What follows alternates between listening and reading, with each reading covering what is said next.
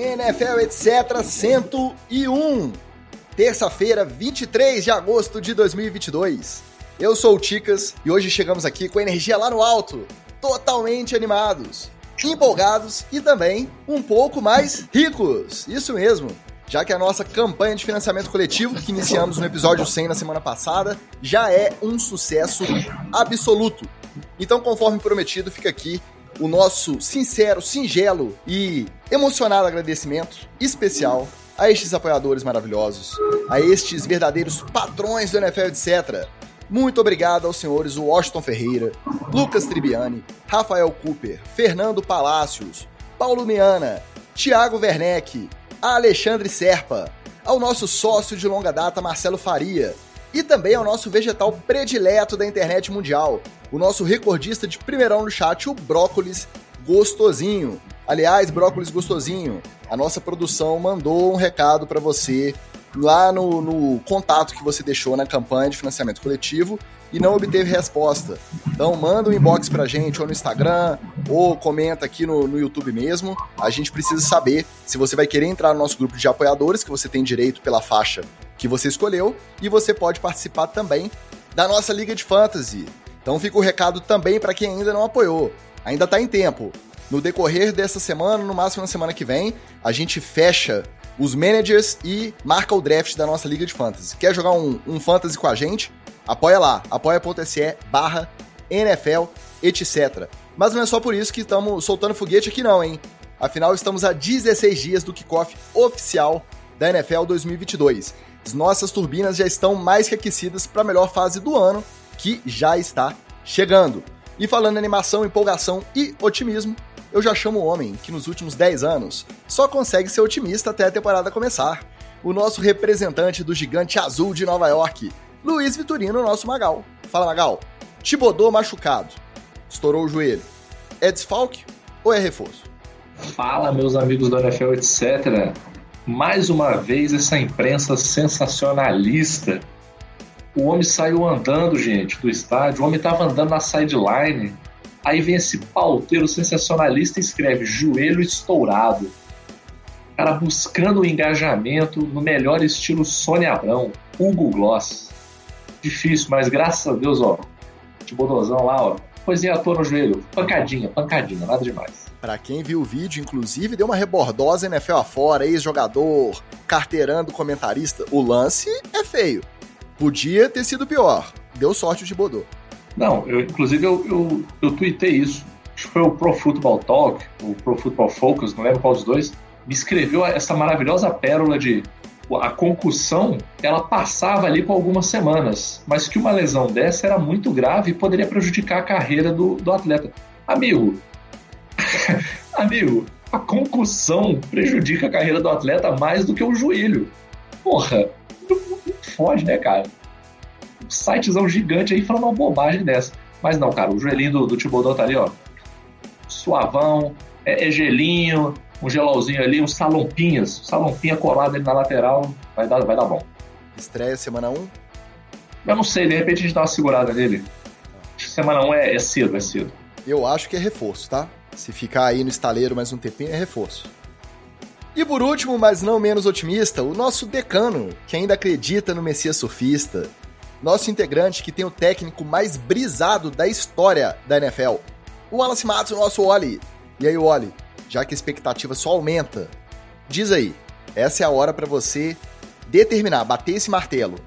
Qual que seria o melhor e qual que seria o pior cenário possível em relação ao desempenho dos seus golfinhos essa temporada?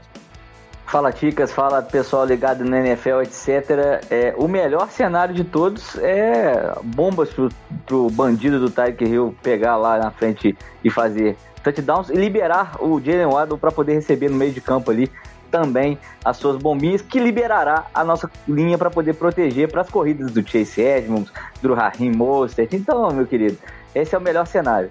O pior cenário é o braço do Tua não aguentar porcaria nenhuma, eu ter que ficar correndo e machucando meus running backs é, para sempre e o bandido morrer de fome. Vou registrar o meu palpite aqui, que é um pouco diferente. Melhor cenário: Bridgewater, titular semana 5. Na. belisca uma vaguinha no wildcard ali eliminado. Esse é o melhor, é o, o teto, Vou... o teto, o teto máximo. E o pior cenário, uma briga danada, o Bridgewater também não resolve, o Tarek Hill dá aquela chamadinha na, na coxa do Romário, sai e aí é pique número 1. Um, não, vai, top 3 no próximo draft. Ó, vou te falar que o Bridgewater, pelo que ele mostrou no, no amistoso, né, no, no Precision aí, ele tá atrás do Skylar, tá? Na, no rosto, beleza? Nosso, nosso é, reserva é o Skylar Thompson. Skylar Thompson é um nome que é muito bom, muito bom. Merece ser o, o reserva imediato, porque vai ser citado nas transmissões, e cada vez a gente puder falar, uma vez que ele entrar em campo, Skylar Thompson. É nome de quarterback, né? Um bom nome para quarterback. É, e o braço do menino é bom também. Bom, já que nem só de professor Pasquale e previsões malucas vive o NFL, etc., enquanto o nosso roletão não volta, vamos que vamos, que hoje tem headlines, treta na TL e TD ou Fumble. NFL, etc. Antes da gente ir direto ao assunto, nosso boa noite ao nosso amigo Bruno Real, que hoje foi o primeirão do chat e ainda mandou uma hashtag rumo aos 200. Vamos com calma, vamos com calma. E o nosso glorioso Thales de Matos também está na área, um pouco triste, já que o Chase Young, pelo visto, vai ficar mais um tempinho no estaleiro. Temporada do Washington do nosso glorioso Thales não promete muito ânimo. Então aí, quando eu abri falando desse otimismo, o Thales de Matos já não está podendo compartilhar o dele com a gente. Bom, nem 10, nem 12, nem a temporada inteira. A punição definitiva do Deshaun Watson determinada pela liga ficou em 11 jogos, mais uma multinha de 5 milhões de dólares, além de terapia e acompanhamento psicológico. No acordo entre as partes e a NFLPA para que não recorressem à justiça comum. Só que o que era para ser o começo de uma virada de página acabou gerando ainda mais buzz, mais zum zum zum.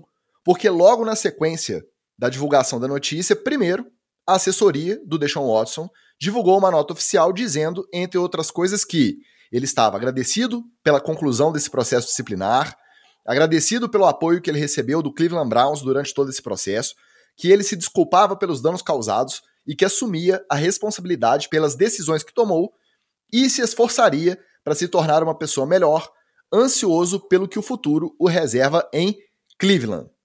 Se ficasse só nisso, uma notinha protocolar, mais ou menos um sinal de arrependimento ali de leve, tudo bem, a gente achar pouco, a gente achar que a punição poderia ser maior, mas a gente ia seguir a vida. A vida seguiria e mais um capítulo aí para virar essa página.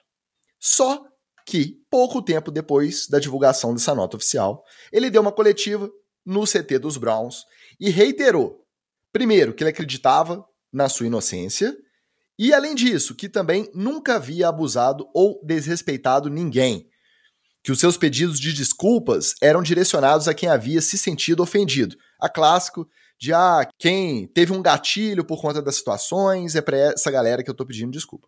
Então, se alguém ainda tinha alguma dúvida sobre o tal arrependimento que ele demonstrou lá naquela entrevista antes do primeiro jogo da pré-season contra os Jaguars, acho que depois dessa entrevista, depois que a, a punição oficial foi anunciada, não resta mais dúvida. Esse arrependimento não passou mesmo pela cabeça do Watson. E se bobear, eu acho que nem a NFL esperava que pouquíssimo tempo, coisa de minutos depois da divulgação do acordo, ouviria uma declaração sem um pingo de remorso do, do Watson. Eu fico impressionado é, é que o sujeito ele é, não consegue raciocinar cinco segundos e pensar assim, gente, tinham mais, tinham quase 30 mulheres dispostas a me processar por atitudes que eu tomei contra elas. É, você acha mesmo que você não foi nem em nenhum momento, pelo menos desrespeitoso com, com alguma delas? Com, pelo menos, é, se não foi a totalidade, pelo menos uma galera se desrespeitou? Você realmente acha que só a sua, sua atitude está certa, né? É, é, a maneira que, que esses caras, principalmente os quarterbacks, são criados, né? Nos Estados Unidos. Podem tudo, é, as pessoas é, é, é facilitam a vida, né? e acabam estendendo, estendendo tapete vermelho para a, a, vida inteira. E aí ele realmente acha que os outros seres humanos são piores do que ele. E ele acaba é, se achando o dono da situação em todas as situações. Ou seja, tem arrependimento nenhum, é, o, o Watson continua o mesmo babaca de sempre e vai ser bom demais torcer para ele machucar essa temporada. Cara, eu fico imaginando a galera do time de marketing ali, os gestores, a mão na testa de todo mundo, né? O cara fez a coletiva ali, não, ó, beleza, o cara fingiu arrependimento ali, todo mundo aquele tirando aquele peso das costas, né? Porra, tranquilo, cara. 11 jogos aí, tá encerrado esse assunto, vamos que vamos. Dá minutos, o cara vai lá. Acaba, acaba com. Ele acabou. Basicamente. Manda o, o clássico. Me, me, desculpe se alguém se sentiu ofendido. É que é, é a, a, culpa, no caso, é de quem se sentiu ofendido. Não, ah, o que eu achei bizarro foi o desmoronar da estratégia do pessoal do Browns, que estava literalmente conseguindo encerrar o assunto. Assim. Seria basicamente a última vez que eles iam falar sobre isso. Né? Ó, foi definido, vão ser os jogos, tá tudo isso aí, o cara pediu desculpa, aquela desculpa tem o mesmo valor da nota de repúdio, né? Zero. Ah, não sei o que, nota de repúdio, vida que segue. Na hora do vida que segue, o cara me volta e fala, ó, mas, mas eu mesmo não acho que eu fiz nada errado, não. Vocês tocam o barco aí. Então, assim, é, para quem tinha, para quem ainda tinha alguma dúvida em relação ao Watson, na minha visão, essa dúvida está resolvida aí agora. Ele não se arrepende, ele não está nem aí. A parada para ele foi muito mais a dor de cabeça, o prejuízo financeiro, do que o fato dele realmente ter sido agressivo, ter sido criminoso com essas mulheres. E aí eu te pergunto: ele vai continuar fazendo? Não só vai, como eu acho agora vai ser pior. Porque agora ele já viu que pode dar merda, ele vai tentar se proteger de dar essa merda. Ele vai ter advogados que vão orientar ele de como fazer, ele vai mudar um pouco o modus operandi dele de fazer, mas ele vai continuar fazendo, porque no fundo, no fundo, ele não está nem aí. E aí, com esses 11 jogos, seja porque a NFL foi o máximo que ela conseguiu chegar, independente da reação do Watson logo depois, às vezes a NFL não estava pensando necessariamente nisso, ela estava pensando em não prorrogar o assunto e não deixar isso ir para a justiça, porque ia render por mais tempo, por tempo determinado. Então, acho que tinha esse sentimento de querer se livrar logo. Só que aí criou essa outra narrativa da volta dele justamente no confronto contra os Texans.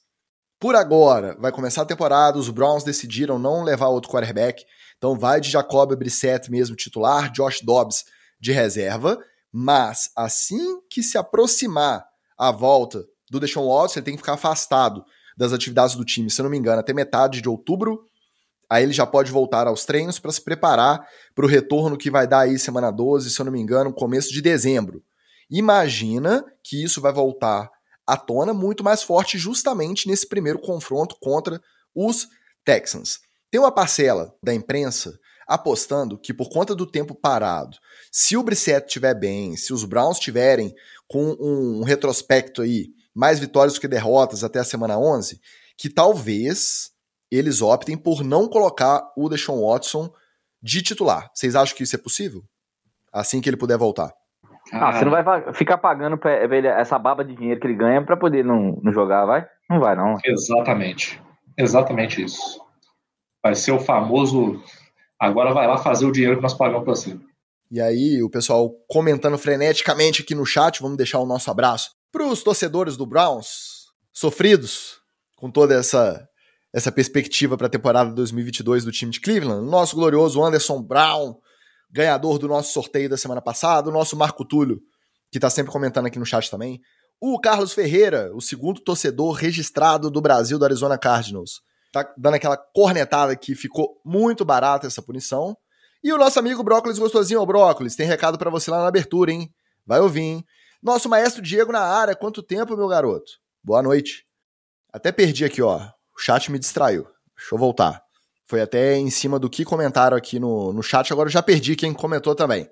O dono dos Browns fez aquela declaração que é o clássico do que a gente imaginava de um cara que decidiu pagar o maior contrato garantido da história para um quarterback com 24 processos nas costas. Na época. A gente sabe que hoje não estão mais. Mas na época.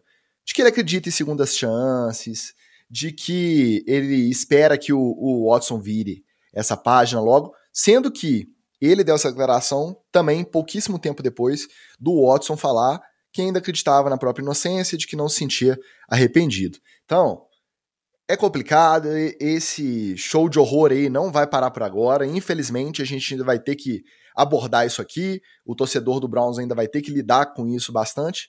E daqui a 12 semanas, quando o Watson voltar, vai ser mais uma rebordosa em cima desse processo para depois essa coisa esfriar na narrativa de semana a semana. Mas a carreira do Watson ficará para sempre marcada por esse caso, eu acho que isso é um fato. Ô, Ticas, tem uma tempestade se aproximando aí no horizonte, né? Porque é o negócio da convenção das, das massagistas lá em Cleveland. É, ah, você acredita que vai acontecer alguma coisa com o Watson nessa, nesse contexto? Acredito que não, mas é um tema que elas vão abordar. Claro que a categoria vai abordar isso. Não tem como alguém, é, numa posição de tanta projeção, num dos maiores esportes, né, é o maior volume de dinheiro dos Estados Unidos, é, é, de, de, tanta importância, é, não gerar essa, essa discussão em cima dessa convenção que vai, vai existir em Cleveland, que é em setembro agora, né? Então, e ele vai estar na cidade. É, é, é um negócio que, assim, eu, tem, tem um potencial grande para poder gerar algum tipo de, de é, dano à imagem do Cleveland Browns, é, gerar é, protestos. Não, não, tá, não vai ser fácil essa situação, mesmo com o Watson já afastado, não. É, cara, e ainda vou te falar mais. Tudo que eles puderem fazer para isso ir para debaixo do tapete, eles vão fazer. E agora, o pessoal já sabe também qual é o tipo de. Já está exposto qual que é o tipo de problema do Watson, entendeu? Então, é, o que, que eu acho que vai acontecer? Internamente, eles vão tomar mais cuidado para que isso aconteça, para que isso não aconteça, né? E eu não duvidaria, tá? Não duvidaria, não botaria minha mão no fogo pelas pessoas da NFL, de que os caras arrumariam um esquema para tentar legalizar essa parada, entendeu? Tipo, arrumar umas quatro, cinco massagistas ali que topem, exemplo, ó, você vai fazer massagem, depois vai ter um, um programa com ele, e é isso aí, nós vamos assinar aqui um monte de papelada, que você vai concordar e que vai ser dessa forma, tudo bem, tudo bem? E com aquelas cinco lá, eles vão falar, deixa, ó, deixa um, ó, quer fazer, faz, faz com essas cinco aqui que já tá toda acertada. Eu não tá duvidaria, né, fazer tipo Lembra, Lembrar que agora ele, ele só pode ser atendido por profissionais contratados do, do, do Cleveland Browns. É, mas é, é fácil de resolver, né? Manda passar no RH ali, eh, traz a carteira de trabalho, pronto, né? Eu não sei, cara. É, é, eu acho que esse tipo de punição a, acaba que faz o efeito inverso, entendeu? Porque você vê, olha o tamanho da, da borracha que o cara fez, no final das contas ele tá com ele, ok, ele teve as dores de cabeça dele aí, mas ele tá com um contratão na mão, ele vai ser o starter assim que for possível, assim que acabar a suspensão ele vai jogar, e daqui a um ano, daqui a um ano e meio, ele vai ser um Karen Hunt, ele vai ser um Tyreek Hill, entendeu? Ele vai ser, vai entrar nesse rol de bandidos que continuam por aí e tá tudo certo. É. é triste a gente não conseguir virar de uma vez essa página. É triste, a gente sabe que vai voltar com uma força que poderia não voltar. Se ele toma a suspensão do ano inteiro, volta para o training camp do ano que vem, começa a temporada, a gente ia lembrar, mas a gente ia já se dedicar mais ao campo e bola com ele voltando no meio da temporada, no confronto contra os Texans, a narrativa não vai esfriar e a gente vai continuar tendo que abordar esse caso por tempo indeterminado. É uma pena, mas fazer o quê? Quem conseguiu virar a página e já vai ter um reencontro logo na semana 1 foi quem? Ele mesmo, Baker Mayfield, conseguiu pular fora dessa canoa furada e foi declarado oficialmente o quarterback titular do Carolina Panthers para surpresa de zero pessoas. E aqui eu vou fazer uma ressalva ao Sam Darnold, tá? Que por mais que não seja um quarterback brilhante, acho que tá mais do que provado que não é, não é um idiota completo, não é, mas tá longe de ser brilhante, de ser um cara muito bom na, na função. Mas é um cara humilde. Deu declaração falando que a competição no training camp foi justa, que ele entendeu o que os técnicos passaram para ele, que o Baker mereceu a titularidade, que ele vai contribuir como reserva no que ele puder para o sucesso do time. Então, só do cara quando abordado nessa competição, saber que ele teve o Baker para disputar e perdeu e mesmo assim teve essa postura, pode ser da boca para fora, não significa que ele esteja sentindo isso não. Mas eu acho que já valoriza ele como pessoa para não tumultuar mais o ambiente, para não querer ganhar no grito uma oportunidade de repente em outro lugar. Então fica essa ressalva a favor do Sandarnold. Para vocês comentarem junto, o Seahawks continua com a competição de quarterbacks em aberto, com preferência para o Gene Smith na frente do Drew Locke. O Drew Locke ia ter oportunidade de jogar bastante no confronto de pré-temporada do último final de semana. Ficou afastado por Covid. Ah, Ticas, mas como assim ficou afastado por Covid? Agora é o seguinte: não tem mais protocolo de testagem regular, nada disso. Mas se o cara tá assintomático, ele tem que testar. Então, deu aquela corizinha, espirrou, tossiu, vai lá e testa. Testou, tá afastado. Só esse ano, o Kyler Murray já ficou afastado cinco dias, e aí também não tem teste para voltar, não tem nada disso. Ficou cinco dias afastado, pode voltar. Só esse ano o Kyler Murray já ficou afastado, o próprio Pete Carroll também ficou afastado recentemente por conta de ter positivado, e o outro que tá na lista e atualmente afastado é o J.J. Watt, se bobear, acho que ele já tá até voltando pro, pro training camp lá dos Cardinals. Então o Drew Locke, na hora de mostrar serviço ali na pré-temporada, pum, fora do time. Então o Gene Smith teve algumas rapzinhas ali, parece que tá na frente nessa disputa. E nos Steelers, continua em aberto também. O hype pro Kenny Pickett tá aumentando cada vez mais. Quando ele tem entrado, ele tem ido bem, tá mostrando bom serviço. E o Trubisky tá na frente, mas parece que não com muita vantagem. Competições quarterbacks. Cara, vamos por partes. Darnold, cara. Eu tava fazendo a reflexão, Ticas. Vê se você concorda com a minha reflexão. Nós somos o Sandarnold, tios. Nós somos o Sandarnold. Vou te explicar por quê. Nas nossas áreas de atuação aqui, que não são tão competitivas assim quanto você ser um dos 32 melhores quarterbacks do mundo, né? Uma competição bem menor. Você pode afirmar com, com categoria, faz, assim, cara, eu sou o cara mais pica das galáxias, ou eu estou entre os 32 mais pica das galáxias do que eu faço no meu dia a dia, no meu trabalho? Eu, no meu trabalho especificamente, eu não posso falar. Com o que eu mexo, é, é, eu conheço um monte de gente que é muito melhor do que eu. Assim. Muita gente, assim, muito boa. Eu não é que não faça meu trabalho direito. Eu faço muito bem o meu trabalho, modéstia à parte. Mas tem um monte de gente que é muito melhor do que eu.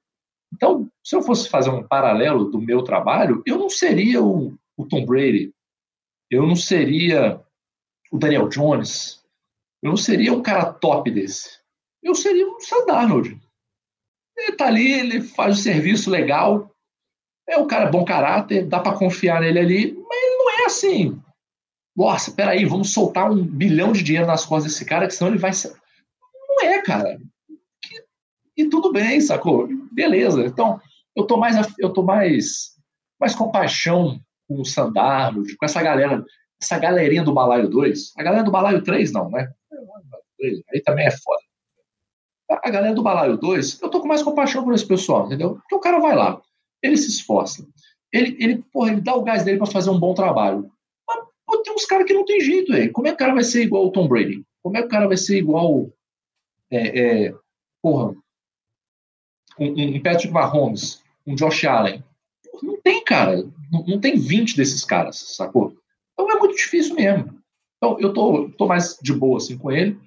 É, só queria fazer uma pequena correção aqui, o Pauteiro, que falou que está tendo competição entre os QBs. Eu acho que o, o termo correto aqui seria está tendo uma briga de bêbado entre os QBs.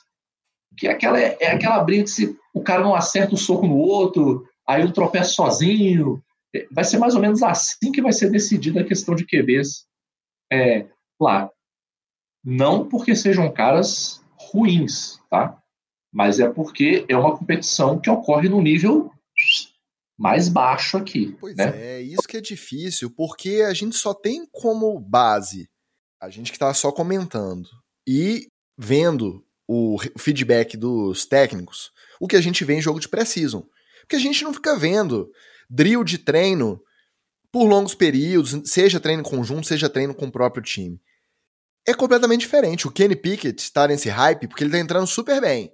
Aí na semana 1 vai jogar temporada regular titular, seja em casa, seja fora. A pressão, o ritmo, a velocidade é completamente diferente. Então, essa briga de bêbado é muito diferente do que você colocar os caras sóbrios para brigarem num cenário que seria o ideal. E a hype, a gente sabe que ela, ela é uma faca de dois legumes, né? Tem, tem rookie que se anima com a hype, ganha confiança e performa melhor, mas tem rookie que sente a hype e cola o giglê, sacou? E não desempenha. Então, se eu fosse da comissão técnica do, do Steelers, eu estaria, ó, botando essa hype para baixo, deixando o moleque bem com o pé no chão, tipo assim, ó, você jogou muito bem? Você jogou muito bem. Só que você jogou bem os caras nível 2, nível 3 do Seahawks. Você jogou contra caras que daqui a algumas semanas vão estar tá com o pé na porta, com, com o pé na bunda. Sacou? Então, assim, pô, foi maneiro? Foi maneiro. Você jogou bem, show de bola. Mas aqui, ó, segura essa ondinha aí, porque quando você começar no jogo 1, na primeira semana, o nível vai ser completamente diferente. Mesmo que fosse um jogo contra o próprio Seahawks. Entendeu? Já seria um outro time, é uma outra parada. Entendeu? É, não, então, eu acho que o Steelers não vai fazer isso, não. É, é uma franquia tradicional demais para poder meter um calor assim de logo no fogo direto, tendo até um, um quarterback mais experiente, que é o Trubisky, né? Até porque a gente que é da NFL, etc., a gente liga para eles todos os dias, dizendo que eles não podem matar o Dança com o Bruce dessa temporada. Então, né? Então a gente já tem um combinado por aí. O glorioso Omar Epps é, vai botar o Trubisky para jogar mesmo. Agora, lá no Seahawks já é diferente, né? A briga não é nem de bêbado, não. A briga de, de, de bêbado é maconhado. Porque o sujeito, o Gino Smith com é, Drew Locke, coitado do DK Metcalf, né, cara? Pelo amor de Deus. Agora, só, só um, um pequeno parênteses sobre o Sandarnold. Vou lembrar que o Jets trocou para cima para pegar o Sandarnold, tá? É só isso. Só, só lembrar, só esse pequeno detalhe. Lá no draft dele, os caras trocaram para cima para poder pegar esse sujeito aí. Detalhe.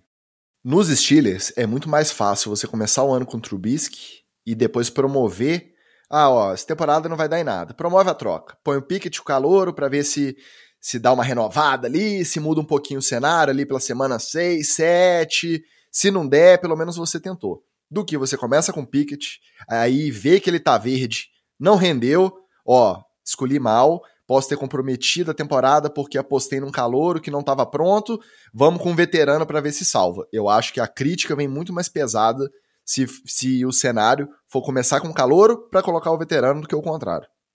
Ó, nós estamos vivendo isso aí com o Justin Fields, com o Jalen Hurts. É, gente que entrou, estava verde demais, teve que sair, aí volta, não, não, consegue assumir o time de vez, entendeu? Estamos vendo isso aí. O Pickett é, é, pode virar isso se, se entrar de cara e colar o Gigley. Mas o Matt Neg lá em Chicago não é parâmetro, né, Wallace? Porque começou com o Dalton, mudou pro Fields, voltou pro Dalton, voltou pro Fields, e ele já tava para lá de Bagdá. Já sabia que, que não ia virar o ano à frente do time, aí ele escolachou. Tocou pro pau. E no Seahawks, eu ainda tô com uma pontinha de desconfiança que se der o prazo de cortarem o Garópolo, ele pode parar lá em Seattle, hein? Não tem que pagar o salário total, não tem que dar nada em troca pro, pro 49ers, vai só uma, uma pique compensatória mesmo. E eu não descarto a possibilidade do Garópolo ir pro rival de divisão. Vamos aguardar. Com a vantagem de que uma parte da torcida já não gosta dele. Então, ele ir para lá não vai alterar muita coisa. Nossa amiga Vanessa Santos também já tá na área, hein? Não, hoje não perdeu pro Brócolis, não, Vanessa. Hoje você perdeu pro Bruno Real. Bruno Real, que foi o, o medalha de ouro no nosso chat hoje. Agora vamos falar aí das movimentações contratuais. O Rocco Smith viu que não ia dar para brigar com os Bears, não aceitou a proposta de renovação, decidiu voltar a treinar mesmo, vai cumprir o seu último ano de contrato de calouro lá. O Jesse Bates, dos Bengals, topou voltar, assinou a franchise tag, também não teve renovação para longo prazo, e tá lá bonitinho treinando nos Bengals. O Darwin James renovou com os Chargers e passou a ser o safety mais bem pago da liga quatro anos e até 76 milhões de dólares de salário. Aí, você que está aqui no NFL, etc., já há algum tempo, sabe como que a gente aborda esses contratos. Cada novo contrato que é assinado, o cara vira o novo maior salário da liga na posição e esse trem não vai parar de subir. Ele continua, cada renovação a gente vai ouvir o maior contrato da liga, só que a gente sabe que isso é, é temporário por um prazo muito curto. Sempre vem alguém na fila e vai ultrapassando com essa tendência do, do cap salarial continuar subindo.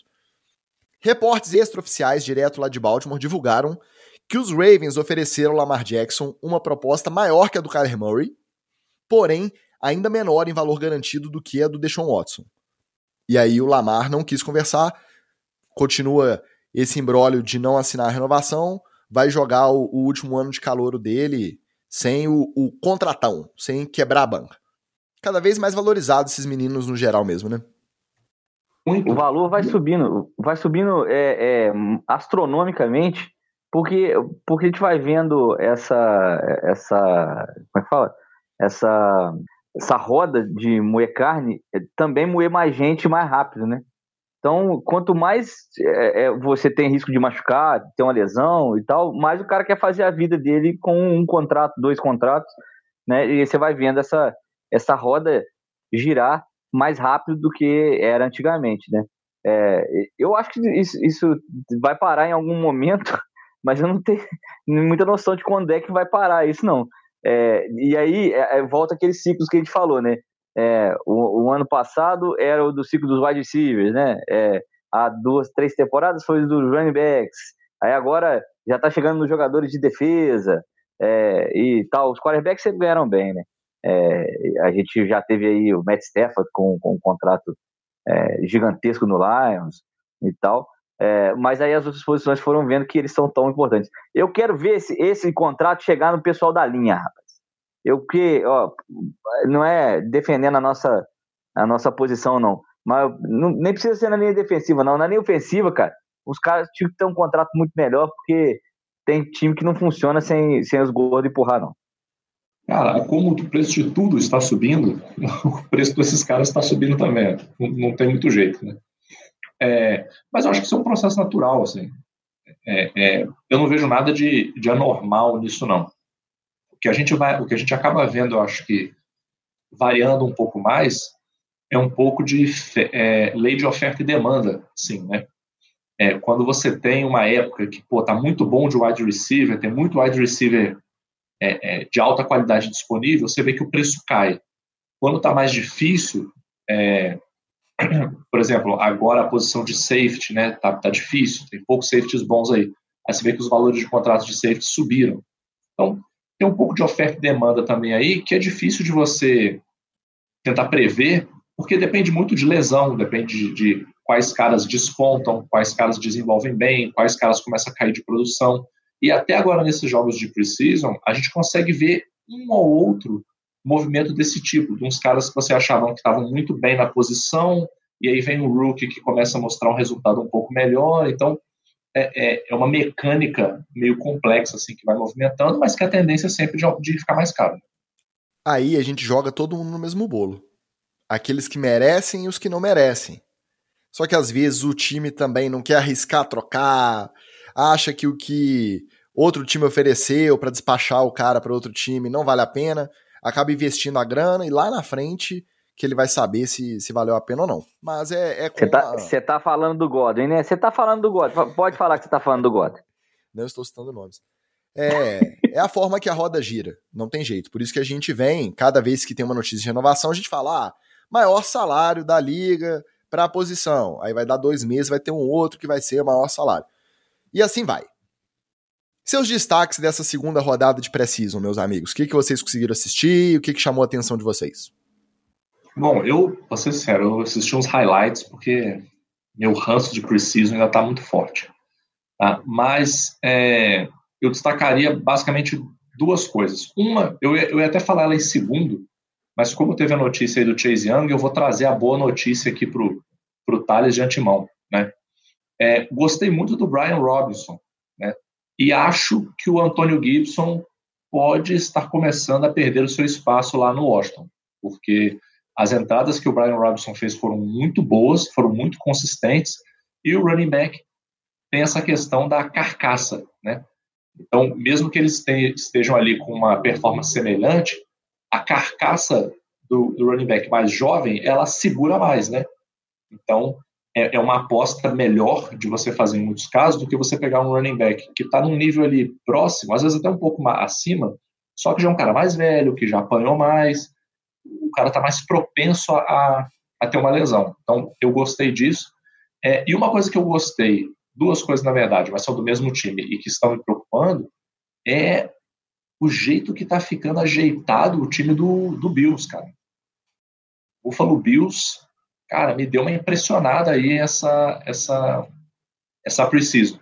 Tanto com o Gabriel Davis, né, o wide receiver, é, ah, tudo bem, pô. O QB que ele tem para trabalhar ajuda. Mas ajudando ou não, o cara consegue fazer um bom trabalho, né? E é um, um é um ponto que não tem como escapar.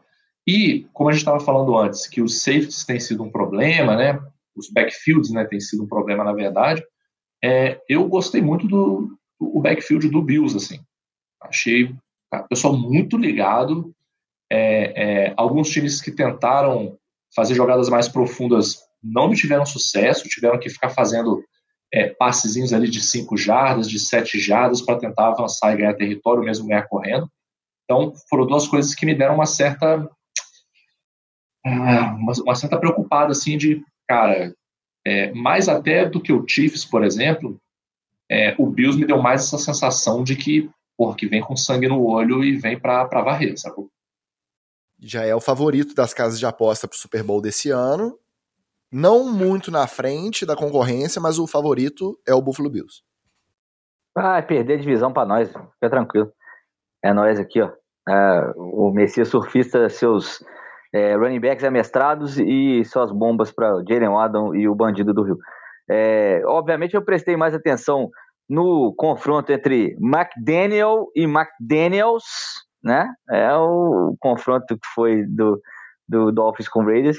É, perdemos o jogo, mas é aquele negócio, né? Ah, gente, é, pré-temporada, o Sanders errou o primeiro field goal, fui sequei ele, no, fui falar bem dele no outro NFL, etc. Sequei o Sanders mas tem problema não. Na pré-temporada pode errar. E meu glorioso Exucama, rapaz, pega até bebê caindo de incêndio, hein? Ó, pegou bola do, do, do, é, do Thompson pra caramba. Eles fizeram as campanhas. Ele, foi ele que ajeitou né, é, pro chute que seria o da vitória do jogo se o Sanders tivesse acertado. E eu vou é, destacar aqui a, um, anúncio de contratação que veio também no, nessa esteira aí dos, dos, é, é, jogos de pré-temporada, que é a do Punt God, né? O Ariza, no, no, no Bills também. Eu, esse, esse vai merecer atenção. Um, nunca um Panther foi tão hypado na, na história da NFL. O cara tem uma patada mesmo na perna esquerda dele. Esse cara, a gente que é tarado com o NFL, a gente senta para ver, a gente fica vendo se o Panther calor é bom. O Jordan Stout lá dos Ravens substituiu o Sam Cock, que é o cara assim, super renomado na liga, jogou décadas lá em Baltimore. E aí eu tô vendo que o Jordan Stout tá mostrando serviço, é um bom Panther e tal. Você vê um jogo dos Bills, eu tava até assistindo na, na primeira rodada, eu comentei no. Agora já não sei mais se foi no nosso grupo ou no grupo do Play Call Podcast que Deus o tenha.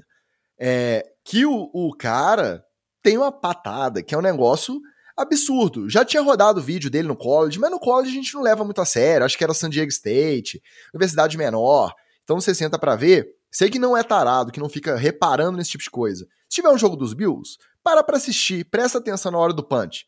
Não levanta para buscar outra cerveja, não vai no banheiro, não. Olha o que esse moleque faz com a bola, que é um trem que é bonito de ver. É bonito mesmo. A gente já falou do Pickett que tá no hype danado. Tá rolando um hypezinho curioso, sabe em quem? No Marcos Mariota, titular na Atlanta Falcons. Tá rolando esse hype. É claro que pré-temporada não pode ser parâmetro, mas tá rolando e ele tem ido bem. Tá com um toque diferente na bola, a bola parece que tá mais rápida nos lançamentos, tá é, mais decisivo no pocket. Vamos ver se. Ele tá... tem um senhor alvo, né? É, o Kyle Pitts ali é um senhor alvo pra ele, né? E tem também o wide receiver calouro, acho que é o Drake London, que foi o primeiro wide receiver escolhido esse ano, não foi? Se não me falha a memória. Que é um outro alvo também, o cara é, é, tem corpo de Tyrande, ele é quase da altura do Kyle Pitts, então tem dois alvos aí para ele trabalhar esse ano. Rolou esse hype aí do Mariota. A gente falou do Pickett. Agora eu vou trazer duas histórias curiosas. Obviamente, uma do meu glorioso Baltimore Ravens, que continua a sequência invicta. 22 jogos invictos de pré-temporada, recorde absoluto agora, isolado na liderança. Eita, Ferren, que cultura vencedora, eu vou te falar. O Isaiah Likely é um, um end que está prometendo ser muito bem utilizado naquele esquema de, de ataque do Greg Roman, do coordenador ofensivo dos Ravens, que é uma parada muito focada em jogo corrido e tight end. Alguns pacotes com dois, três tight ends em campo. Esse Mark Andrews que o diga, né? Não era a primeira opção lá no quarto ou quinto round, eu acho, nos, dos Ravens no draft. Os Ravens queriam um wide receiver, aí o Steelers foi, pum, pegou. Aí os Ravens queriam trocar com alguém para subir para pegar outro cara e pum. Aí o ah, sobrou esse azar Likely. Vamos nele? Vamos. O cara jogou, vamos relembrar, pré-temporada. Jogou é, 15 snaps. Recebeu 8 de 8 bolas para mais de 100 jardas e um touchdown. Então, no primeiro jogo também ele rendeu bastante. No training camp já tá gerando aquele hypezinho. É um nome pra gente prestar atenção que pode ser um cara que vai despontar na liga aí. Pro nosso Baltimore, meu e da Vanessa, fica já anotado. Outro caso que para isso serve muito a pré-temporada, histórias diferentes de pessoas que chegam na NFL e conseguem uma oportunidade. Cavonte Turpin é um cara que formou lá no college, não conseguiu proposta nenhuma da NFL, começou a jogar em tudo que é liga. Foi jogar naquela fã controle de é, futebol, aquela liga que o, o quarterback foi fumar um back. Depois é, do fogo na bomba. Jogou nessa. Foi pra Europa, jogou numa liga na Polônia, voltou, jogou numa liga de primavera, Spring League, que eu nem sei se existe mais, nunca tinha ouvido falar. E aí ele foi pra USFL. É, Spring Love, não é Spring Love, não? É Spring Love. Aí ele foi Sim. pra USFL, que teve a primeira temporada esse ano. E ele foi o MVP da USFL, jogando pelo time lá de Nova Jersey. E ele foi parar no roster dos Cowboys. E aí, no confronto contra os Chargers, esse eu assisti, esse eu consegui ver ao vivo. O cara simplesmente retornou para touchdown um kickoff, então um retorno de 98 jardas, e um punch, um retorno de 86 jardas. E não é aquele retorno que, ah, é pré-temporada, as outras unidades. Não, você vê que o cara abriu o espaço, o cara trabalhou para manipular as linhas e conseguir achar espaço para retornar. Então, agora, muito provavelmente, vai fazer o roster final. O cara com quatro anos de formado no college vai jogar a sua quinta liga e a quinta liga vai ser a NFL, depois de quatro anos. É então, esse tipo de história que eu acho que vale a pena a gente prestar atenção e que é. valoriza essas oportunidades que a galera tem na, na pré-temporada. É o Roberto Pupo Moreno da NFL, operário da bola. Enquanto isso, o pessoal no chat está falando que está na nossa vez de picar lá no, no nosso Fantasy, que faz um draft offline. Ó, quem joga Fantasy tem essa experiência na vida. O draft offline, em vez de ficar só aquela horinha e meia, duas horinhas com seu amigo ali no, no sistema do, do site que você joga o seu fantasy, o draft offline, ele se arrasta por vários dias, tem muita briga, confusão, xingamento, amizades que prometem acabar e depois fazem as pazes. Então, se você tiver oportunidade, faça isso. Mas não iremos picar porque o NFL, etc, é coisa séria. Aqui a gente presta atenção no serviço, já diria o Dandan do Sport TV. Hard Knocks episódio 2, assistiram? Reviewzinho rápido pra gente passar logo pro nosso treta. Eu vou ficar devendo que eu tô com, com o Williams chorando na minha cabeça até hoje. Cara, assistir o episódio 2 do, do Hard Knocks só pode terminar com uma conclusão. Como não amar Rodrigo? Cara, o cara é maravilhoso. Não tem como. A carinha dele é muito amável. Não tem como não amar esse homem. Se ele não for o primeiro linebacker do Detroit Lions, não tem mais como guardar o resto de respeito que nós temos para esse time.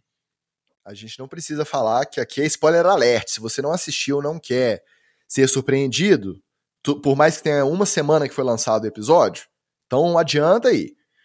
O Rodrigo, né, o Malcolm Rodrigues, que foi batizado carinhosamente de Rodrigo, lá pela galera do Lions, me deu a sensação de ser aquele cara que eles vão contar a história triste acompanhar, para quando chegar no corte 53 eles limarem o cara. Eu tô com esse, esse receio aí, tá? Tô com essa sensação. Além disso, foi surreal a reunião lá do, dos linebackers. O técnico falando com os caras. Tá vendo esse cara aqui, ó? Ele foi draftado lá atrás. Ele é draft de sexta rodada, ele é pick de sexta rodada. E ele tá jogando melhor que vocês. Como é que vocês deixam um negócio desse acontecer? Vocês são tudo pique de primeira e segunda rodada. Vocês estão jogando aqui nos Lions já tem não sei quantas temporadas. E aí vem um calouro desse e joga melhor que vocês, isso na frente. E o Rodrigo só concordando assim, né? É, não, é isso mesmo. Aí eu achei que os caras podiam ter. Tudo bem que ele quer incentivar o, o, os caras que estão mais estabelecidos. Mas, pô, ficou parecendo meio esculacho, né? Como é que vocês deixam esse merda chegar aqui com um pique de sexto round e jogar melhor que vocês? Eu fiquei com essa, essa sensação. É, não, mas, Foi mas ele até. Mas ele, ele, até falou, né, Tico? Ele falou assim: ó, não é nada contra você, não, tá, o, o Rodrigo? Não tô querendo esculachar, não. Mas. E, cara, eu não acho que ele vai ser cortado, não, porque ele tem o, lá no início do Hard Knocks, o, o Dan Campbell fala disso, o grit, né? A, a gana, o, o, o, né? Cara, ele tem. Se você vê o teco que ele deu no Special Teams, que ele acerta o retornador, cara, aquilo ali é teco de quem tá com vontade. De quem tá. O cara tem o grit, sacou? E é melhor você trazer um cara mais jovem, mais inexperiente, que tem esse grit, do que você ficar com um velho que já tá meio desacreditado, porque tá lá no Lions há 3, 4 anos, só toma sacolada todo ano, o cara já tá meio, porra, desmotivado, entendeu? Eu não sei, cara. Eu sei que rola esse arco aí, no, esse arco do herói invertido, triste, né, na NFL, de não, vamos hypar o cara, aí lá no último episódio do Hard Knocks ele foi cortado, tchau e benção. Mas eu acho que ele não, eu acho que ele fica. É, vamos ver. Esse episódio, em relação ao hype, foi. Até porque tinha menos é, a sensação da novidade do primeiro episódio e tal. Mas ele teve menos histórias bacanas de acompanhar. É, a família preferida do Wallace na NFL. Eu, o Wallace não viu, não vai poder comentar. Mas o John Brown, que é o ex-Mister Universo fisiculturista, pai do Amon Sam Brown e do Equanimous Sam Brown, tem um terceiro, não tem, Wallace? Tem, é... ah meu Deus, eu perdi o nome agora, vou, vou achar é, aqui, um daqui a pouco. irmão aí, perdido. E aí é o cara que é o pai e é o treinador físico, já que ele era Mister Universo, coloca os moleques para treinar desde os 8 anos de idade, com whey protein e três refeições com carne vermelha por dia, desde que eles têm 8 anos de idade. Cara, olha isso. E eles não podem conversar. Então você imagina, tá o pai, dois, três filhos treinando ao mesmo tempo, puxando ferro na academia, em silêncio, não pode conversar. Aí o cara falou que, acho que foi o Equanimous, ou o Amorra, não sei, que ia beber água. Aí o pai deles vira e fala: Beber água? Osiris Sembral. Osiris. Também é da NFL? Também tá na NFL ou não? Não, esse é, esse é, é no, gente normal, é contador. Aí um deles fala que tá com sede, o pai vira e fala assim: Ué, tá com sede por quê? Seu cuspe não tá suficiente hoje? A saliva não tá te, te satisfazendo hoje, não? Então aquele cara old school até o extremo e é muito caricato. Mas a relação dele com os moleques muito divertida. E ele sentadinho na arquibancada lá no jogo da Precision, o Amon foi muito bem como recebedor no ano passado, teve um ano de estreia bom, bem produtivo. Ele sentado com a família do Amon lá na, na, arquibancada, vendo a família do Eder Hudson no camarote, aquelas três Barbies, né? Agora está até chato. As três lourinhas assistindo o jogo, é, estão abusando muito dessa questão da família do, do Hutchison ali, a família tradicional americana, né? As três Barbies ali comentando o jogo. Tá, tá ficando rico, meio chato. Rico. É, Já aí, era rico antes. Aí foi isso. O John Brown, olha ah, lá, assinou o contrato por 20 milhões de dólares. Estão lá no camarote e a gente aqui na arquibancada, né? Legal. Então, John Brown é uma, uma figura interessante. Aí, outra coisa, o Amon é, Brown. Só para só pra não, não, não, passar a informação, o Osiris joga em Stanford. Ou seja, ele vai ser gente de verdade. Ele não vai jogar futebol americano, não. Ele tá, tá fazendo universidade boa. E o Amon Hassan Brown, que lembra todos os recebedores que foram draftados antes dele, a posição e em qual universidade eles jogaram. Então você vê que de bate-pronto ele vai listando ali um atrás do outro. Foram bons momentos, não foi um, um, episódio fantástico, mas teve, teve os seus momentos, a gente continua fiel ao nosso Hard Knocks. Para acabar o headlines, duas notícias maravilhosas para o fã de esporte. A primeira é que a Rede TV confirmou que vai exibir jogos de temporada regular e também playoffs não sei se esse ano eles vão ter o direito de Super Bowl, mas temporada regular e playoffs garantido pelo menos um jogo por rodada na TV aberta. Então, pra gente que é fã da NFL, ter essa frequência num canal de TV aberta pode fazer diferença para o esporte crescer cada vez mais aqui no nosso país. É muito legal essa iniciativa da Rede TV. E a outra notícia, essa é para os nerdolas, para os fãs mais nerds de NFL. O Star Mais, a plataforma da Fox do streaming, o Star Mais, vai oferecer o Red Zone essa temporada. Então você não vai ficar... E se você tem Star Plus, acabe com a sua vida. Veja o Red Zone. Nunca mais você vai conseguir ver um jogo de futebol americano sentado, prestando atenção. Red Zone é vida. Nunca mais. Então, você poder conferir aquele tanto de janela ao mesmo tempo, aquele cara que apresenta os jogos das duas primeiras janelas sem ir ao banheiro, maravilhoso, maravilhoso para os, os clientes, usuários do Star Mais, o Star Plus, vai ter Red Zone em 2022. Muito o bom. irmão do Ryan Tannehill. É, o, o rapaz lá, como é o nome dele? Scott, Esqueço o nome dele. É Scott Hanson.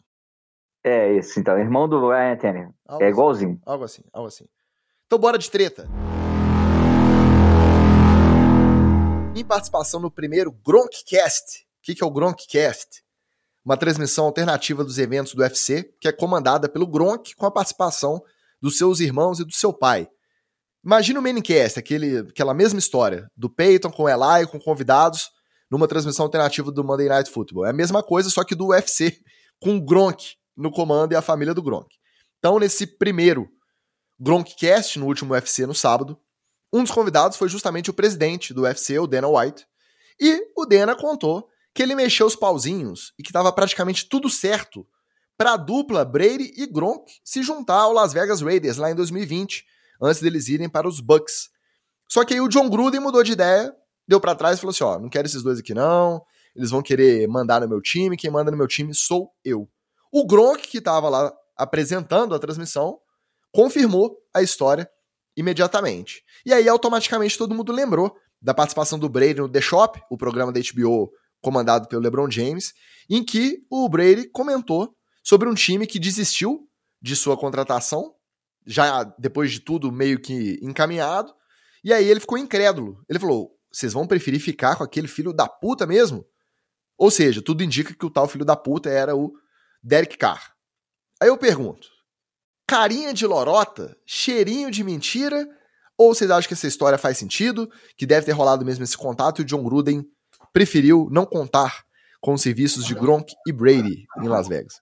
Dicas, eu acho que a história. Olha que eu não gosto de teoria da conspiração, mas eu acho que essa história faz sentido sim. Acho que faz sentido o John Gruden ter vetado. Faz, porque a gente, hoje, mais do que nunca, a gente sabe que o John Gruden é um cara que gosta do holofote só para ele.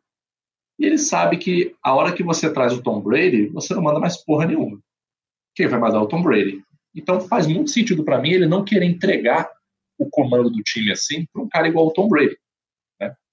Sendo que, se você fosse botar ali na balança, o Tom Brady teria muito mais é, pau na mesa, vamos dizer assim, para mandar alguma coisa do que o Gruden, pelo próprio histórico. Né?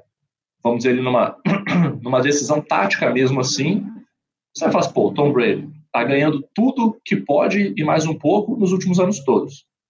John Gruden, é, recém-saído depois de ter ficado anos aí comentando. Nunca fez nada de ó pelos Raiders. Então eu acho que ele sentiu que poderia rolar isso. Mas, mas, deixa eu fazer um momento aqui. Carinha de psicólogo aqui. Por quê? Eu acho que esse xingamento aí do, do Brady, na verdade, não é um xingamento para o QB. Isso é só uma projeção. Agora eu não estou falando zoando, não, estou falando sério mesmo.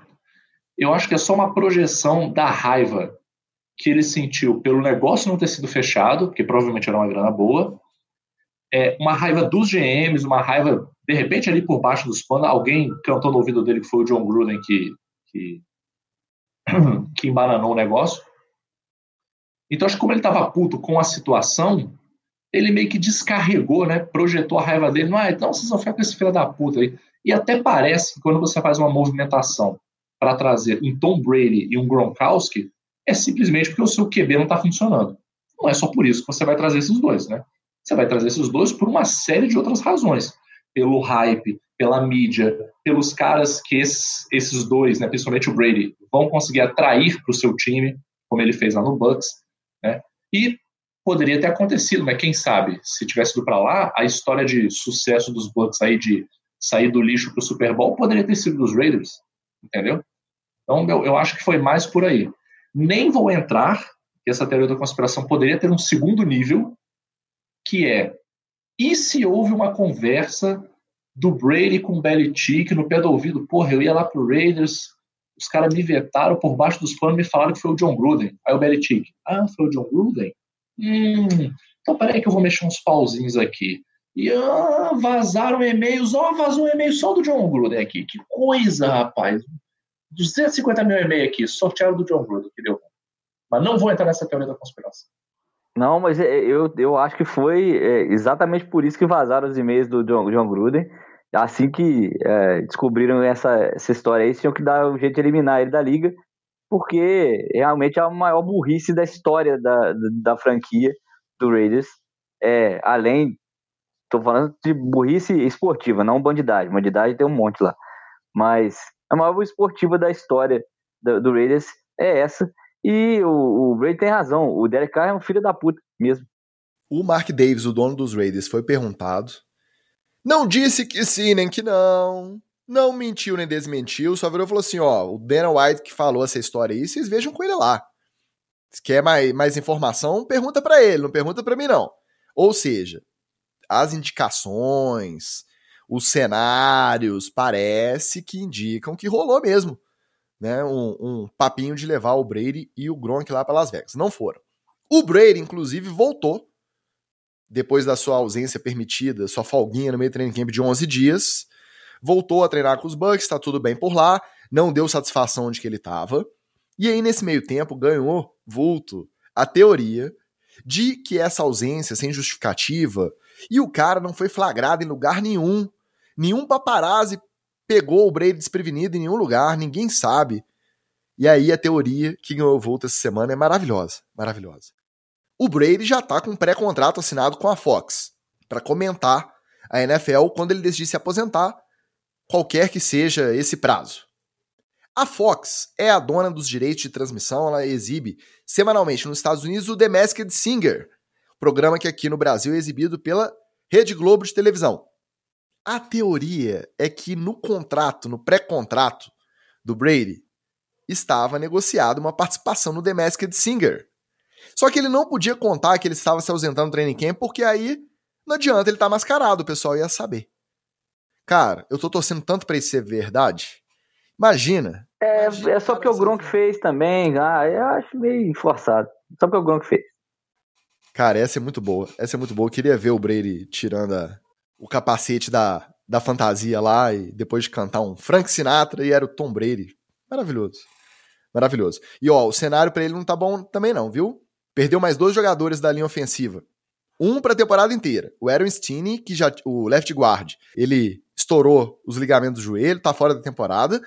Ele já tinha entrado no time no lugar de um, agora não vou lembrar o nome do outro left guard, que decidiu aposentar aos 29 anos. Então ele já era o substituto, tá fora da temporada. E o Tristan Wirfs, que é o right tackle, também distendeu o oblíquo. Olha que a bruxa tá solta lá em Tampa, hein? Distendeu o músculo oblíquo. Sabe onde fica o oblíquo, Magal? Fica perto do ângulo reto. É aquele músculo abdominal lateral. Imagina o esforço para um cara daquele tamanho de estender esse músculo. Mas ele não tá fora da temporada, a previsão é de algumas semanas no estaleiro, talvez até estreia a temporada.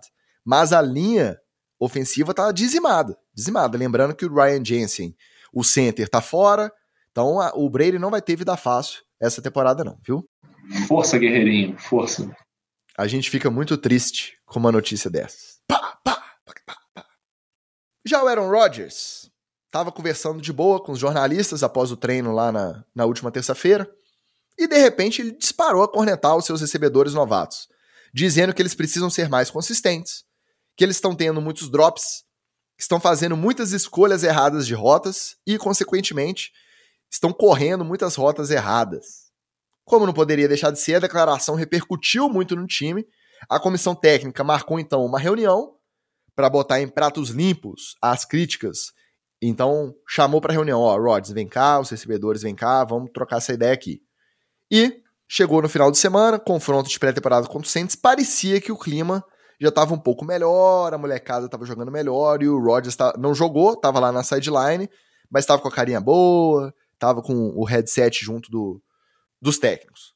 Aí quando ele perguntado, já depois do jogo, ele foi perguntado se o fato dele não ter comparecido naquela fase dos treinos voluntários também não pode ter contribuído justamente para um atraso nessa adaptação, nessa evolução dos recebedores calouros, o Rodgers disse que não, que o trabalho naquela fase do ano ele tinha plena confiança que seria bem realizado pelos técnicos e pelos técnicos assistentes do, do Packers, que quando ele chegasse no training camp era para estar tudo tinindo, só que não estava e que ele acha que não tinha nada a ver com o fato dele não ter participado dos treinos voluntários. O que, que vocês acham que leva um cara, primeiro, a fazer essas críticas públicas, lavar roupa suja em público, e segundo, a não ter um mínimo dessa autocrítica, que é o maior salário desse ano na NFL, e não foi nos, na parte voluntária lá dos OTAs e não, não admite essa relação com o atraso né, nessa evolução, nessa adaptação do, dos recebedores.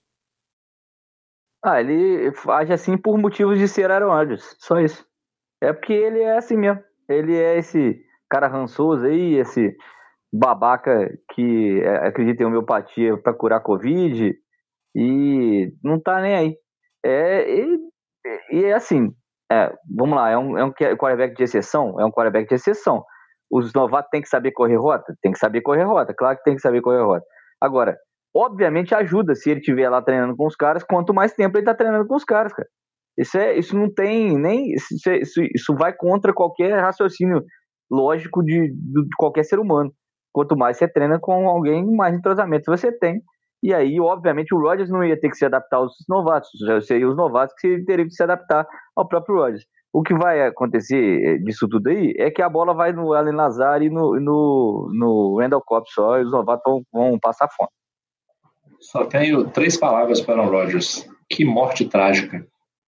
Quem diria, né? O cara brilhou, jogador fantástico, que mortezinha trágica, né, cara? Virou, é um merdelê atrás do outro, parece cara. Parece que virou uma chavinha que. Cara, é um merdelê atrás do outro. O cara não consegue, cara. É impressionante. Não, de novo, cara, a gente já comentou isso aqui.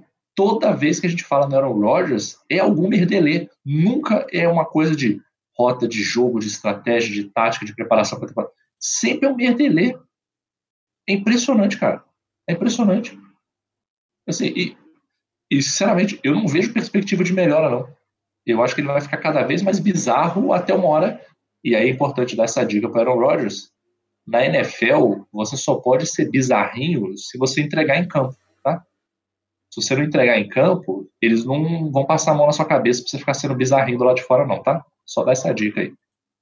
Nosso Paulo Biana diz que ele vai receitar um tratamento homeopático para melhorar a visão, as corridas, para melhorar as rotas dos recebedores novatos. E a Vanessa diz que ele não está bem. Pode ser, inclusive, uma consequência e uma onda errada da ayahuasca, que ele se vangloriou de ter tomado e virou a chavinha e não desvirou nunca mais.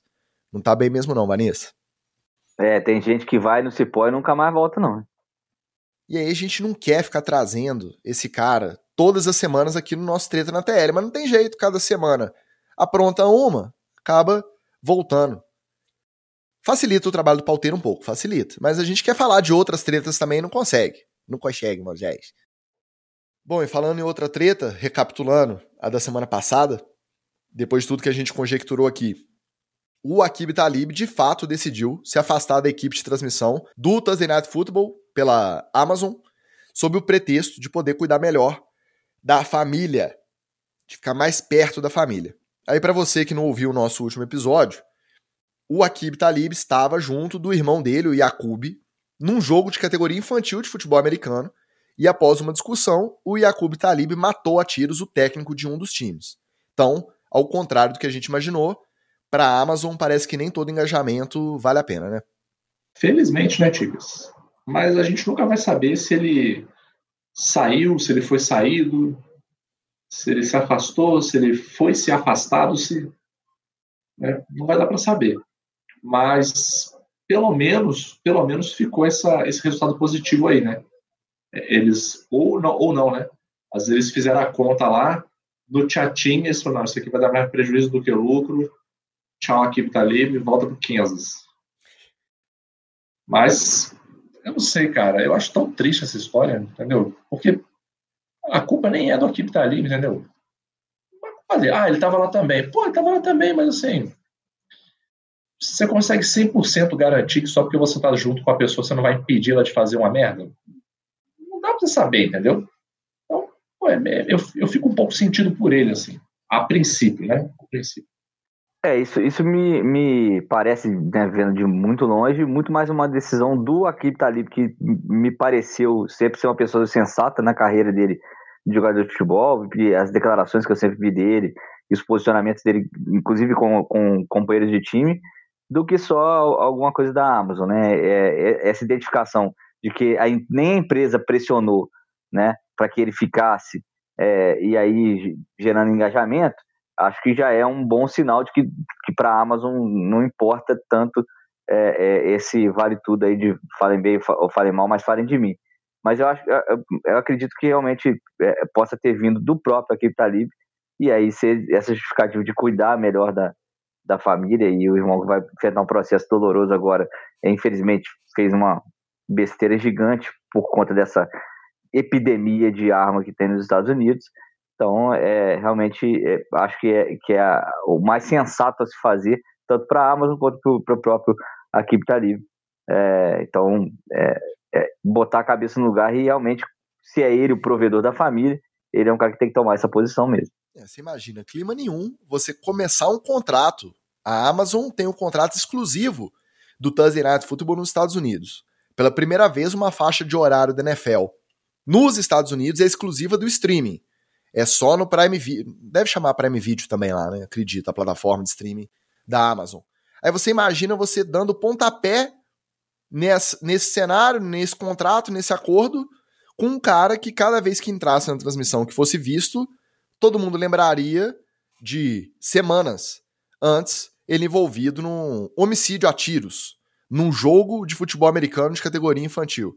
Não dá, não tem clima. Então, mesmo que ele não recuasse, a Amazon teria que cortar, porque é, ia quebrar totalmente essa vibe aí desse início de, de acordo da, da Amazon com a NFL. Seria muito esquisito. Mas vamos falar de coisa boa, vai. Pesou o clima, vamos melhorar com TD ou Fumble.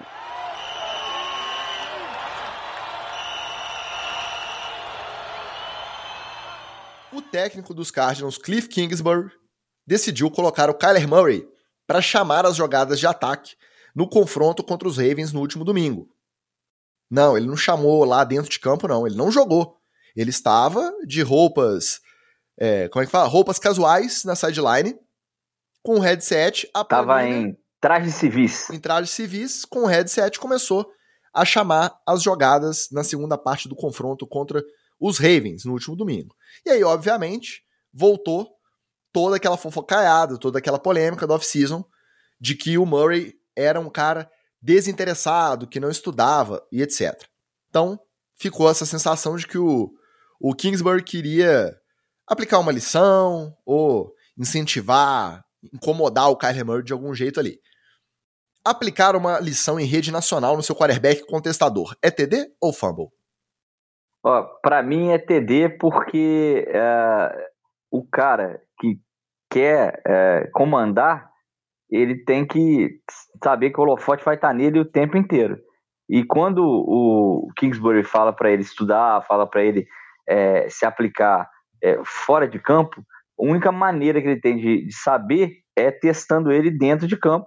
E aí, é, como o Murray não estava jogando, né, não estava é, no planejamento deles, não podia estar em campo naquela altura do jogo ou da pré-temporada, nada melhor do que ele fazer um huddle à distância, né? Que é, no final é isso. O, o técnico fala para o QB o que ele tem que jogar, que ele tem que chamar, e o QB replica para os companheiros ali é, no, no meio do campo. Então, o, o Murray, se ele estava pensando que ele ia continuar na maciota aí, jogando os joguinhos dele aí, parece o que o Cliff Kingsbury vai pegar mais no pé dele nessa temporada. Vamos ver se a Formiga Atômica aceita isso, né? Mas é TD do Kingsbury. Foi um TDzaço. TDzaço. Esse foi o momento. Ô, Joãozinho, você está conversando muito. Vem aqui no quadro resolver o problema de matemática. Vai lá. Tu não tá de conversar aí? Tu tá entendeu a matéria. Vem aqui e resolve, então. E eu acho positivo. Sinceramente, eu acho positivo. É, as empresas usam isso também aí, Ticas, com o nome maravilhoso de Job Rotation. Ah, você vai lá, faz o trabalho do seu colega, seu colega faz o seu, você entende ali o que ele faz, vê qual, como é a dificuldade, ajuda as pessoas a se integrarem mais, a se ajudarem mais, que aí você vê qual é a dificuldade do outro, e assim por diante. Mas no caso do Kalen Murray foi uma boa, um bom, vou te colocar no seu lugar, entendeu? Foi isso, um TDzaço. TD. Esse foi unânime. Eu tenho vários motivos para justificar esse TD. Primeiro, ele não é jogador de videogame? Provavelmente ele joga Madden. Ele tá acostumado a chamar jogada no Madden, gente. Pré-temporada não é muito diferente do, do joguinho de videogame ali, não. O cara tá acostumado a, comandar o ataque dele no Madden, foi ali pra beira do campo, chamou as jogadas. Segundo motivo para TD. O coordenador ofensivo, não sei se quem chama é o coordenador ou o próprio Cliff Kingsbury, não sei quem chama a jogada de ataque lá. Quem tava chamando a jogada antes, tava, sei lá, 0 de 6, 6 campanhas para 0 pontos. O Kyler Murray entrou, começou a chamar, as duas primeiras campanhas, dois touchdowns, com ele chamando jogado. Quase deram um calorzinho e interromperam a sequência dos Ravens aí, maravilhosa sequência dos Ravens. Então, TD. E além disso, cara, é muito legal o Kyler Murray ali, aquele blackzão dele, de headset, fazendo um movimentinho de botar a planilha para tampar a boca na chamada. Cara, muito maneiro. TD, TD. Se fosse o Andy Reid fazendo isso com o Mahomes ou o Belichick fazendo com o Mac Jones, todo mundo ia falar, nossa, gênio, incentivando o cara. Pô, é o Kingsbury com, com o Murray. Tá, a relação tá meio estremecida, mas vou dar o TD. TDzaço pra eles. Às vezes achou posição, hein, Ticas? É, às vezes ele vai se adaptar ali. A gente já falou do Hard Knocks, mas vamos voltar no Detroit Lions, que essa merece. O Dan Campbell, a estrela desse time, a estrela desse Hard Knocks. Maravilhoso. Inclusive, o, o Magal tava dando exemplo de mandar o Joãozinho pro quadro, com o Kingsbury mandando o Kyler Murray. Uma das cenas do, do Hard Knocks é o Dan Campbell falando com os seus jogadores. Ó, oh, não quero saber se é o último período, falta um minuto para acabar o jogo. Não quero ver ninguém tirando a chuteira, olhando telão, de conversar na sideline. Eu quero todo mundo focado no jogo. Senão vocês vão se ver comigo. O Dan Campbell é maravilhoso, maravilhoso. Aí ele bolou o dia de treinos sem técnicos no training camp dos Lions. As atividades de ontem, da última segunda-feira, foram organizadas e conduzidas 100% apenas pelos jogadores. Mais uma novidade no manual The Incapable de como ser um head coach. É TD ou Fumble? TDzaço, porque às vezes o jogador safado não sabe o trabalho que dá montar um treino. Ele acha que é só chegar lá, não, chegar lá, manda os caras fazer uns drill aí, assiste ali os caras fazendo os drills. E é, que, é, que é isso aí, é, é sussa, é tranquilão. E não é, não é tranquilão. Né? É, é bem difícil, para ser sincero. Assim. Falo por experiência própria. Estou penando, penando esse ano aí para tentar fazer um trabalho minimamente decente, minimamente decente. Então, assim, eu acho que é bom para os jogadores verem um pouco assim como é que é a experiência, como é que é a dificuldade, porque é, talvez o jogador tenha aquela perspectiva de. aquela perspectiva que às vezes as pessoas têm né, de. Ah, o seu trabalho é muito fácil, quero ver você vir aqui fazer o que eu faço. Pois é, amigo, às vezes não é que o seu trabalho é mais difícil, ele só é difícil de um jeito diferente. E o do outro é difícil pra caralho também. Só que é difícil de um outro jeito que você não consegue enxergar. Então, Dan Campbell não tem erro, né? TDzaço. Eu vou dar TD por esses motivos todos que o Magal falou aí e por mais um, um que é, é bem NFL, etc. Num treino comandado por jogadores, feito para jogadores, pode dar muita merda e ser uma confusão gigante. E aí é, não tem treinador para poder barrar o negócio. É todo mundo atleta, então todo mundo se enxerga igual e vai ser uma porradaria danada. Eu, eu torço para que tenham mais por aí, para dar confusão para nós na NFL, etc. Então é TDzaço. TDzaço. Dan Campbell já é o. O TD já vem antes, né? Já chega antes. Já é TD antes de você ler a notícia. Depois que você lê, TD. E o melhor de tudo desse TD é que a gente vai poder conferir como que se deu esse treino. Não sei se no episódio de, que é lançado hoje nos Estados Unidos do Hard Knocks ou no da semana que vem. Mas a gente vai ver esse dia de treino sem treinador, sem técnico. Ele falou que ele ia ficar só de olho assim de longe, mas que não ia deixar os técnicos de posição, os técnicos assistentes, os coordenadores nem irem pro, pro CT. Que eles iam ficar em casa, iam ganhar a folga e o treino ia ser só a rapaziada. Tô doido pra ver isso, cara. Na moral. Pessoal do chat está dividido. A Vanessa deu TD, O Marcelo não precisa falar, porque é o único torcedor registrado do Detroit Lions no Brasil. Não se manifestou, mas provavelmente é TD. O Paulinho Miana diz que é fumble, a não ser que os treinadores façam as vezes dos jogadores e entrem em campo para fazer uns drills e tomarem uns tackles. Seria uma boa também, mas eu acho que não chegou a esse ponto. Isso aí eu faço. E o nosso Rafael Cooper disse que é fumble. Seria que nem os caras do NFL, etc., chamarem a audiência para fazer o podcast, alegando que é muito difícil. Não é nada. É moleza. Pode chamar a audiência fazer podcast, que é molezinha. Molezinha isso aqui. Para encerrar o TD Fumble e esse nosso episódio, após uma sessão fotográfica para o próprio time, aquelas sessões dos marketings, das franquias e tal, o Joe Burrow disse ao Conor Orr da Sports Illustrated que ele se sentia como um animal no zoológico quando ele se via cercado de pessoas olhando e tirando fotos dele. Que tudo ainda era muito estranho, que ele ainda não está acostumado. Reclamar de barriga cheia dos louros da fama, se sentindo um verdadeiro tigre de bengala em cativeiro, é TD ou fumble? Dicas, esse eu vou te falar que eu fiquei dividido, cara. Eu fiquei dividido. Mas eu vou dar, eu vou dar primeiro o veredito, depois eu falo o que eu fiquei dividido. O veredito para mim é fumble, tá? É fumble. Fumble e vou dizer só uma coisa para ele. Força, guerreirinho. Força. Sua vida deve ser muito difícil, ganhando milhões de dólares, fazendo o que você ama e ser famoso por causa disso. Então, força, guerreiro. Estamos junto com você. Agora, por que, que eu fiquei dividido, Ticas? Por quê? Porque isso é uma parada que a gente não gosta muito de discutir, talvez nem de aceitar, mas que é verdade, que é o seguinte: ser famoso é uma parada puxada para a pessoa. É trabalhoso, é desgastante ser famoso. Eu já fui famoso para saber? Não. Mas eu tive uma pequeníssima experiência que me ensinou um pouco sobre isso. Eu tinha um amigo, eu tenho um amigo, que ele é instrutor de cursos de. Ele era, hoje não é mais ele era instrutor de cursos de segurança. Então ele ensinava os caras a fazer segurança de autoridades, né, segurança de gente famosa, tal, não sei o que, tal, E aí tinha uma etapa no final do curso que era a prova final, e nessa prova final tinha um dia inteiro de atividades, que era um dia inteiro você fazendo atividades é, de apoio a uma personalidade. Então, assim, ia lá no aeroporto, pegava a pessoa, levava ela para almoçar, aí tinha algum compromisso no meio da tarde, depois levava a pessoa para jantar e levava a pessoa de volta para o hotel. Era o dia inteiro. E aí meu amigo precisava de alguém para ser a personalidade. Quem que foi a personalidade? Eu. Porque, porra, por acaso, por acaso, era lá em Belo Horizonte isso. Eu estava chegando de avião no dia da prova final. Ele falou comigo, pô, tu não vai estar chegando de avião? Eu falei, vou. Ele, pô, tu não pode ser a personalidade? Eu falei, claro que eu posso. Então o pessoal do curso foi lá me esperar no aeroporto, me botou no carro com batedor na frente e atrás. Aí a gente foi no shopping, aí ficava o segurança andando perto, e o pessoal do shopping, gente, quem que é esse? Quem que é esse? Quem que é esse? E é só eu. Esse foi um dos melhores dias da minha vida, cara. Foi um dos melhores dias da minha vida.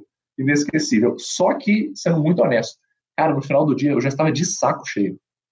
E eu estava adorando a experiência. Eu comi de graça, passei de graça, foi tudo maravilhoso. Cara, no final do dia eu não aguentava mais, cara.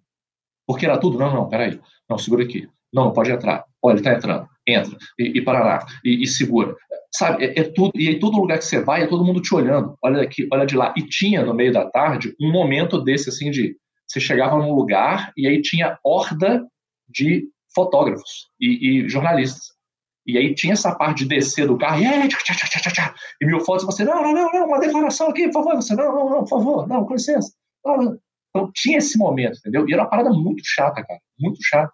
O repórter enfiando o negócio na sua cara, é pedindo para você comentar. Então, por essa experiência que eu tive, eu cheguei a cogitar dar um, um TD para ele. Mas, é, desculpa, filho, não deu não, tá? Então, é, historinha minha à parte, é, para mim, é o força guerreirinho aí pro nosso querido Joe Burrow. Não, é, é, simples, é óbvio que é fumble. E eu vou citar Gene Simmons para criança, tá? Se você não gosta da fama, desça do palco. Se você não gosta do dinheiro, assine um cheque em nome de Wallace Matos, que eu não vou dar dinheiro pro Dini Simmons mais, né, porra? Eu vou de fumble também. Por quê? Não existe trabalho perfeito, gente. Eu gosto do meu trabalho, mas eu não gosto de tudo que eu faço no meu trabalho. Não adianta o cara querer ser um quarterback muito bem sucedido e não querer fazer sessão de foto vestido de bengalzinho ali, maquiado. Ah, segura a bola assim, vira a bola para lá, faz muque. Não adianta. Tanto que você vê um cara motivado, um cara que não tem problema com todas as circunstâncias de ser um quarterback da NFL famoso. É quem? É o Russell Wilson. É tão motivado que às vezes fica chato? É. Mas quando manda ele fazer uma coisa de incentivar a torcida e mandar uma frase de efeito, ele fala os 300 Let's Ride que viram meme depois. E ele não tá nem aí. Ele faz o que tem que ser feito. Broncos Country, let's ride. Broncos Country, let's ride. Broncos Country, let's ride. E Ô, faz, Ticas, cara, e, e- resolve. E, E, pronto. e quem não gosta de ser famoso, não mete um charutão na boca, solta a pochete no meio da, da- do, do vestiário, hein? A barriguinha lá, saliente, com o charutão, e vai Piscando. comemorar. Piscando, Vamos lá, pro fotógrafo. pergunta pro Mike Glennon se tem alguém enchendo o saco dele na porta da casa dele lá, querendo tirar foto com ele. mano. Ninguém tá nem aí, cara. Ele vai comprar pão, ninguém nem sabe quem ele é. É só fazer Ele assim, ó. Ó, tira a foto do assim, Mike ó. Leano. ó. Esse rapaz aqui fala que ele é o Mike Glennon, que- o quarterback. É, é o Mike Glennon aqui da, da vizinhança. Então não adianta. A gente aqui no NFL Etc. A gente adora gravar podcast. A gente adora pautar, editar podcast. A gente não gosta de mexer com rede social. A gente não gosta, gente. A gente não tem as manhas. Isso é um fato. Velho, né? A gente não pode escolher uma coisa, tem que andar junto da outra. Então, fumble pro Joe Burrow. Fumble e. Foi unânime esse fumble, hein? Força, guerreirinho, como diria o Magal. Não, a gente tá. Esse episódio a gente foi 3 de 3, pô. Incrível. Então, já que foi três unanimidades seguidas, podemos nos despedir. Sempre mandando um recado para os nossos ouvintes, para a galera que participou aqui do chat hoje, o nosso muito obrigado, e mandando aquele recado. Em qual podcast de NFL você tem um integrante que foi celebridade por um dia e que consegue contar isso no meio do podcast de NFL? É só o NFL etc, né, Magal? Encaixa, a história encaixa. A história encaixa. Gente, eu sou, eu como pessoa velha, eu tenho muitas vivências pra pra compartilhar com os mais jovens. Então deixe seu abraço, seu jabá, se despeça. Não, eu gente, eu não tenho jabá, eu só tenho pedidos. Entrem lá na- nas redes sociais do Imperadores, comprem a rifa da vaquinha, ajudem com a vaquinha, comprem a rifa, entendeu? Rifinha 5 conto, pô, 5 conto. Não dá pra comprar um litrão hoje em dia com 5 conto. Então, pô, a rifinha de 5 conto valendo o quê? iPhone, porra, prêmio pra caralho. Então, pô, dá uma ajuda aí pro time, pra galera poder jogar, entendeu? Já vamos passar frio, já horas de busão. Pô, dá essa moral pra gente aí. Agradeço demais. o microfone tava mudo, obviamente vocês não escutaram porra nenhuma que eu falei. É, mas, é, além de reforçar esse pedido, para quem tá em Juiz de Fora, nesse próximo domingo tem almoço imperial. Então nós vamos estar na, na sede do Vila Real, lá no Bandeirantes.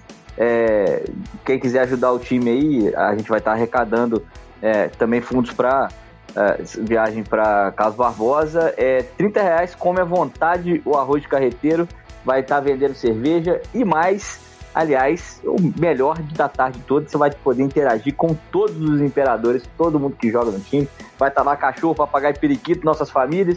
E aí, é, você que mora em Barbacena também pode vir aí uma horinha tranquilo de carro, é só e dar uma almoçada com a gente. Inclusive, né, Lara, inclusive com a presença de pessoas que já foram celebridade por um dia.